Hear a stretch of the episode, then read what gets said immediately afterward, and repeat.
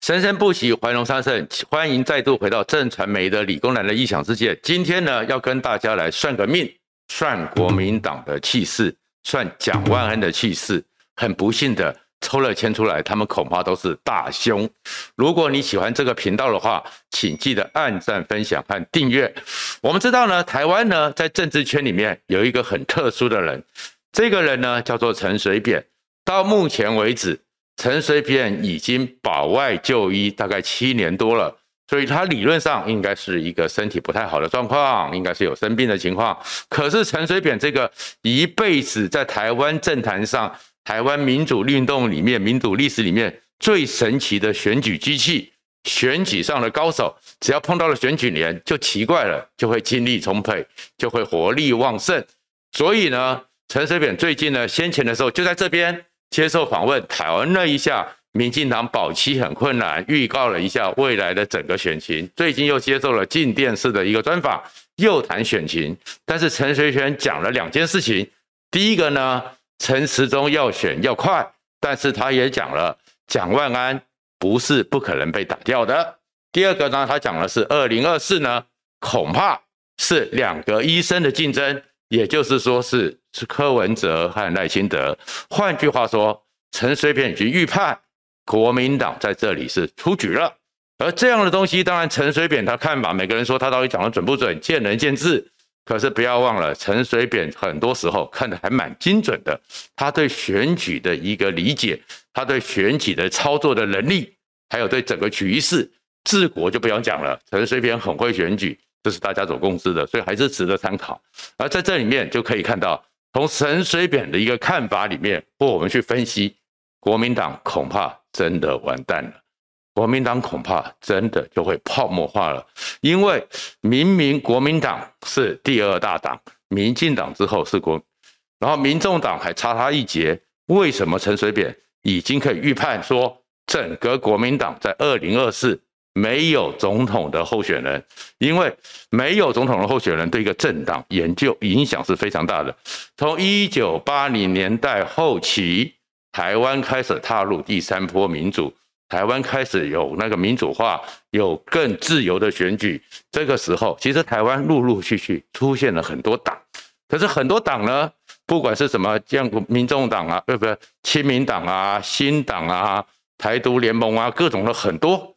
但是最后都泡沫化，因为里面有一个东西是台湾的体制，总统制是赢家全拿，所以如果你没有一个有机会选到总统的人，成为一个你的标杆、你的领头羊、你的人气、你的整个支持就会溃散，而溃散到最后你就会泡沫化，所以新党如此，各个很多的小党。起来又掉下去，都是如此。而为什么亲民党到现在还可以活着？虽然他已经选了好几次，但是宋楚瑜直到这二零二四大概没有机会选总统。过去的时候，宋楚瑜能够选总统，亲民党就会存在。所以，如果目前为止来看，国民党可能没有总统级的候选人，国民党真的完蛋了。国民党真的没有总统级的候选人吗？我们来数一数好了。首先。郭台铭还不是国民党籍，郭台铭也未必会回去。上次被三十一大佬伤伤透了心的郭台铭，偶尔用他的权买买 BNT，在全世界、全台湾得到尊敬也就够了。郭台铭大概不会想要回去搞政治，而且郭台铭不是国民党的。朱立伦呢？目前这个情况，他被赵少康等人搞到毫无威信。史上最弱的总统，甚至于有人都嘲笑说，他真的敢去选台南吗？他敢去选台南，绝对不会是像过去的蔡英文或是黄信介主帅亲征，差点胜利，可能是落后很多。主帅亲征呢，通常有两种状况，一个是我去的时候打了一场漂亮的战役，让大家觉得说虽败犹荣，所以那会巩固他的领导，像蔡英文或像黄信介还赢了。但是另外有一种哦，是人家故意陷害你的，让你出去打了仗之后呢，然后你垮了以后，就彻底的把你踩掉。亚历山大大帝去打波斯的时候，大流士三世就是一败之后就被大臣们给暗杀干掉了。然后宋朝的时候，宋太祖、宋太宗也跑去打了那个辽国，打契丹。就被人家屁股上射了一箭之后，回去之后就死掉了。所以呢，其实主帅亲征要看你的实力，你是不是在向上提升。如果你就是向下沉沦，已经快完毕的时候，主帅亲征就是邂逅你。所以朱立伦不可能了。而赵少康呢，天天在指三道四，带着战斗蓝，可是他的格局就是那些极端的深蓝基本教义派，他也不可能扩张。而韩国瑜现在虽然蠢蠢欲动。到处在行善，可是他二零二零年才惨败，而这种惨败里面留下了大家多少记忆犹新，想起来就觉得非常欢乐的故事和笑话，所以韩国瑜也没机会。那至于侯友宜呢？侯友宜目前岁月静好，然后你也看到他派出了几个漂亮的帅哥、小美女、小帅哥，但是侯友谊如果他留在新北市是 OK 的。但是侯友谊如果要往前走，他马上碰到两种状况。第一种状况是，如果侯友谊竞选连任，竞选连任新北市，目前来讲他大概会赢。可是大概会赢之后呢，他在过去四大公投或怎么状况，像马英九一样不沾锅，他在国民党里面的支持不会太高，所以他不要以为说他这个时候国民党就会要他赶快再继续像当年的韩国瑜一样，二零一八。当选二零一九一就任，就天天吵他要选总统，然后就真的半个月、半年不到就绕跑了。而侯友谊只要绕跑，韩国瑜障碍就在那边，谁绕跑谁会倒霉。所以侯友谊如果选连任，就不会选二零二四。那不会选二零二四，等到二零二六他任满之后，如果是民进党或柯文哲执政，他完全没有政治舞台，所以二零二八侯友谊也不会有了。那另外一个是侯友谊就决定，好吧，那他就不选。新北市，他就是摆明了，他要挑战二零二四。可如果他要挑战二零二四，那整个国民党目前在新北市就没有人可以参选，参选的人就不够强。那如果在这个时候，一月十十一月二十六号开票，新北市失守了，侯友谊就是历史对人。就算朱立伦请辞，侯友谊也不可能接下国民党，或者是就算侯友谊，因为他到底是国民党现在最大诸侯。被拱上去参选总统，问题来了。我们看看侯友谊，他最近这段时间里面，他是真的不表态，还是他对于国家大政他没有能力表态？翻开侯友谊身边的人，他有一个国家大政级，不管是经济、国际、政治、外交这方面层次的人，可以当他的导师、当他幕僚，没有。他身边就跟着几个漂亮小美眉，是很造福观众啦。因为每次几个漂亮小美眉跟在他身边，虽然这些发言人、副发言人从来没发过言，但是至少赏心悦目。你要靠这个让人相信你能够选总统。那侯友谊又不是张忠谋，可以出年薪五百万，请一个政治学的博士，懂得所有的国际政治来教他，他也没这个能力。对侯友谊的国家格局，在几次下来已经弱了。而这么弱的一个情况下，他要选想当马英九，想学马英九，他都没有资格，所以侯友宜也没资格。也因此，在这个情势里面，其实国民党如果到现在为止，赵少康、战斗蓝这些人还是天天炮火对准党中央，这些人还是没有想到说，他们现在真的是在一条破船之下，每个人都坐下来，好好的放弃私心陈水扁的预言，二零二四。国民党没有候选人即将成真，而一个没有候选人的一个状况之下，柯文哲已经有那张门票。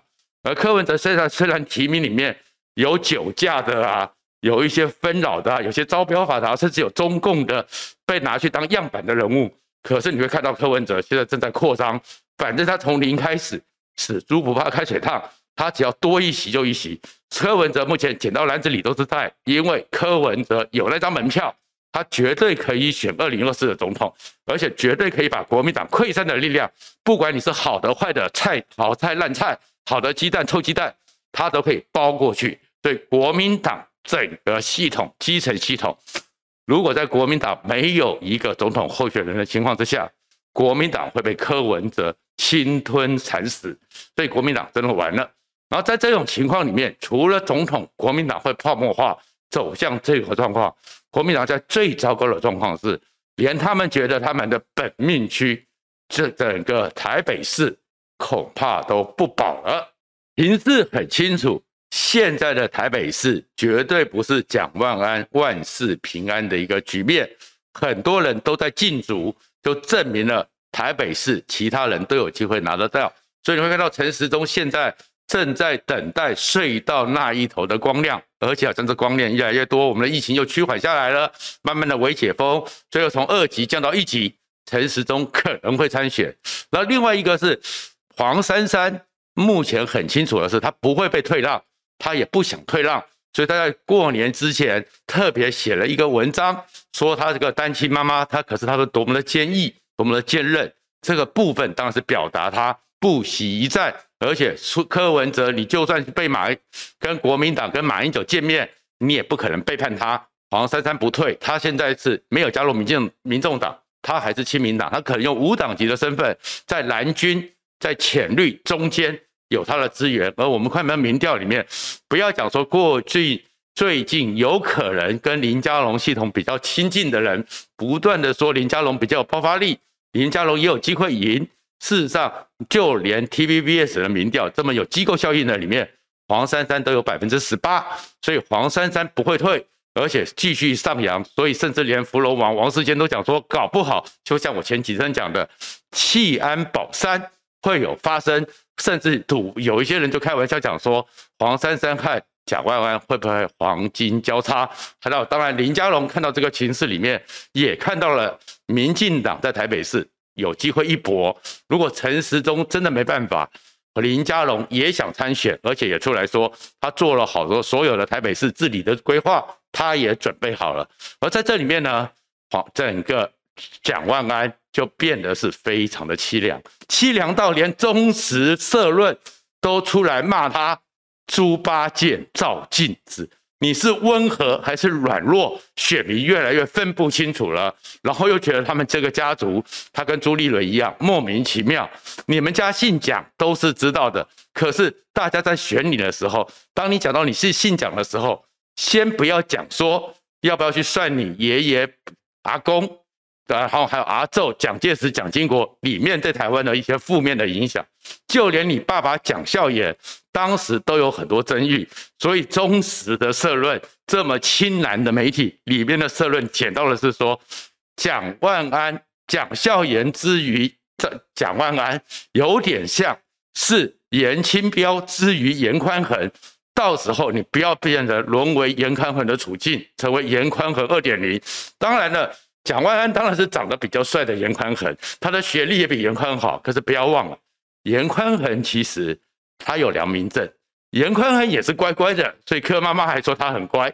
但是严宽恒要承接他爸爸所有的一切，而且在这打法里面，你蒋万安又被人家讲你是软弱，又说你没有办法去处理你爸爸的问题，又是另外很多的社区里面，最深蓝的社区里面觉得你蒋万安是不是没布了？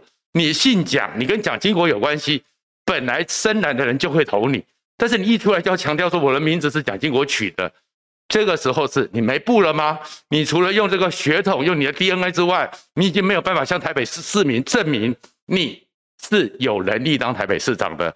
这里面我们就回到一个选举，还有很多戏剧、小说都很重要的东西，叫做人设。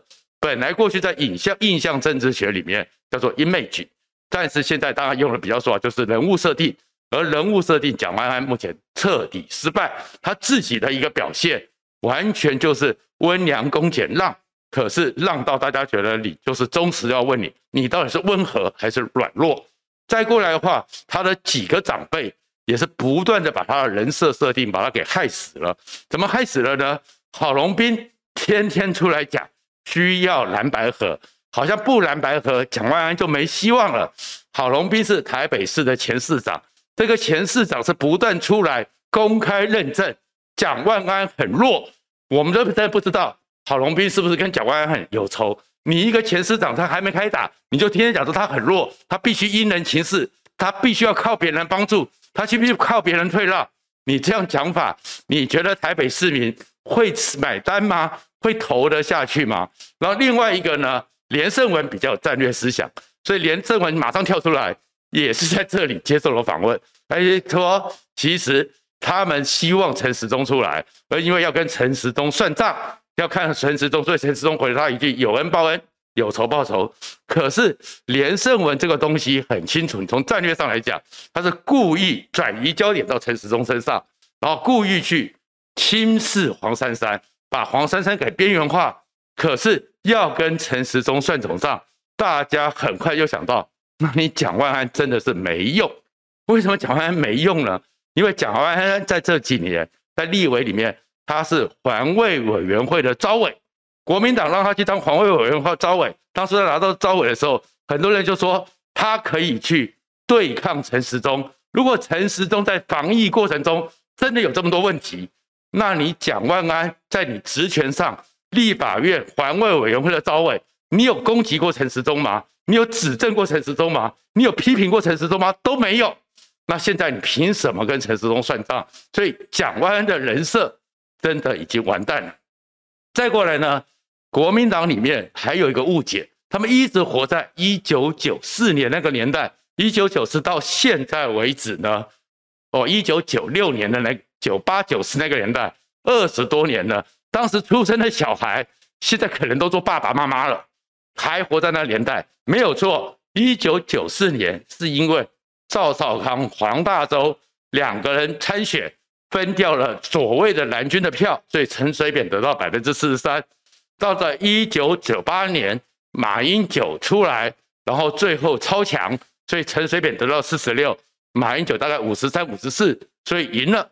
所以他们就一直认为说，蓝军的基本盘是在五成五以上，只要蓝军不分裂，蓝军就会赢。放，呃，不能讲收回。这是胡说八道，完全不食人间烟火。难怪黄珊珊会说，那个不食人间烟火的不止马英九先生。其实你要回到整个选票，从一九九四年到现在为止，民进党陈水扁四十三点六，接下来四十六，接下来的李英元三十五点八，接上了谢长廷将近四十二。其实整个民进党。再怎么情况，在国民党还拥有绝对的资源、中央绝对的权力之下，民进党在台北市四成以上，所以你顶多说不喜欢民进党或对民进党有意见，不会一定投给民进党的，大概是五成五，但是不代表民进党、国民党就是这五成五，因为后面从连胜文开始，连胜文百分之四十点八一，丁守中百分之四十点八二。柯文哲五十七，所以你会看到是不喜欢蓝的也有百分之五十五以上，所以绿的和蓝的底盘就是四成左右。但是如果你要去看非绿和非蓝，就是五十八、五十九。所以整个台北市选民不是只看你这么的乖。然后现在蒋万安的问题就是黄珊珊打他，黄珊珊最近不针对蒋万安，专门针对。马英九那是一个非常高明的选举战略。为什么？他在唤醒台北市民。就是你看到这个时候，台北市民是很刁钻的，台北市民是很喜欢、很挑剔的。他在唤醒台北市民：你们曾经对马英九失望过。模范生长得好看，但是未必有用。其实马英九在崛起的过程中，甚至有学术论文，又是政治系的。讨论马英九跟林志玲有什么关系？他们当然没有任何私下关系，但是马英九和林志玲现象得到了一个共同的结论，就是在那个时候，陈水扁张牙舞爪，而且在民进党刚刚崛起的时候，那种凶悍强悍的情况之下，说马英九和林志玲都是非常高人气，而高人气的原因就是第一个颜值当然都高，第二个。学经历和教养都很好。第三个无害，就是当很多时候在那个年代里面，大家对于政治的凶狠，李登辉的黑金，陈水扁的凶狠的时候，对于政治会觉得说他是个洪水猛兽。突然有个马英九，或是我们知道说以前的艺文界、演艺圈，突然有个林志玲，无害又赏心悦目。可是现在呢，黄珊珊告诉你说没用，那没用才是更严重的。事实上。马英九没用，但是因为在那个年代里面无害还是有帮助，而且最重要是马英九能够赢，还是有很多人帮忙。在九八年马英九参选的时候，马英九一出来参选，其实他的看好度是高于陈水扁，不，他的支持度是高于陈水扁。但是看好度完完全全一直落后陈水扁，因为大家觉得说你不打不过陈水扁，陈水扁这么厉害，你怎么打得过他？看好度很差，而且那时候他的竞选团队喜欢讲一句话：马英九从小就是个模范生。这个模范生呢，在小学、幼稚园的时候，如果有同看到别人同学欺负人，马英九不会像一般的男孩子就跟人家打架打回来，马英九会举手说：“老师，有人打人。”这就是马英九模范生，也是蒋万安模范生。可是马英九当时运气好是什么？当时有个训导主任叫做吴伯雄，国民党前秘书长、内政部长，吴伯雄力挺他，有一个训育组长叫做陈建志。国民党台北市的一个议长，然后在整个台北市，尤其是台湾人的社区里面非常有影响力。最重要的是，马英九有个好朋友当他的风纪股长，又凶又狠，叫做金溥聪。所以马英九在那个情况之下挺上来了，一路爬到总统。可是现在你去问问国民党的人。问问在眷村里面的老伯伯一讲到马英九这个国民党最后的独家 独生子，被他们认为是没用的败家子。所以蒋万安如果被定调是马英九，他哪里有机会？更糟糕的是，整个蒋万安目前的情况里面，国民党已经脆弱成这样子，国民党不会再有吴伯雄，所以蒋万安不会有训导主任，国民党也没有训育组长，甚至于蒋万安呢？也看得出来，独来独往一只姑娘，她也没有金普聪这么力挺的风纪股长，凭什么赢下去？所以，如果蒋万安还在这种情况之下，黄珊珊又不退，然后柯文哲又在旁边拉，尤其是等到真的是陈时中的时候，柯文哲天天一定跟陈时中吵架，在话题上，在声量上，蒋万安会完全被边缘化。所以，蒋万安如果失了台北市，二零二四国民党真的会泡沫化。谢谢大家。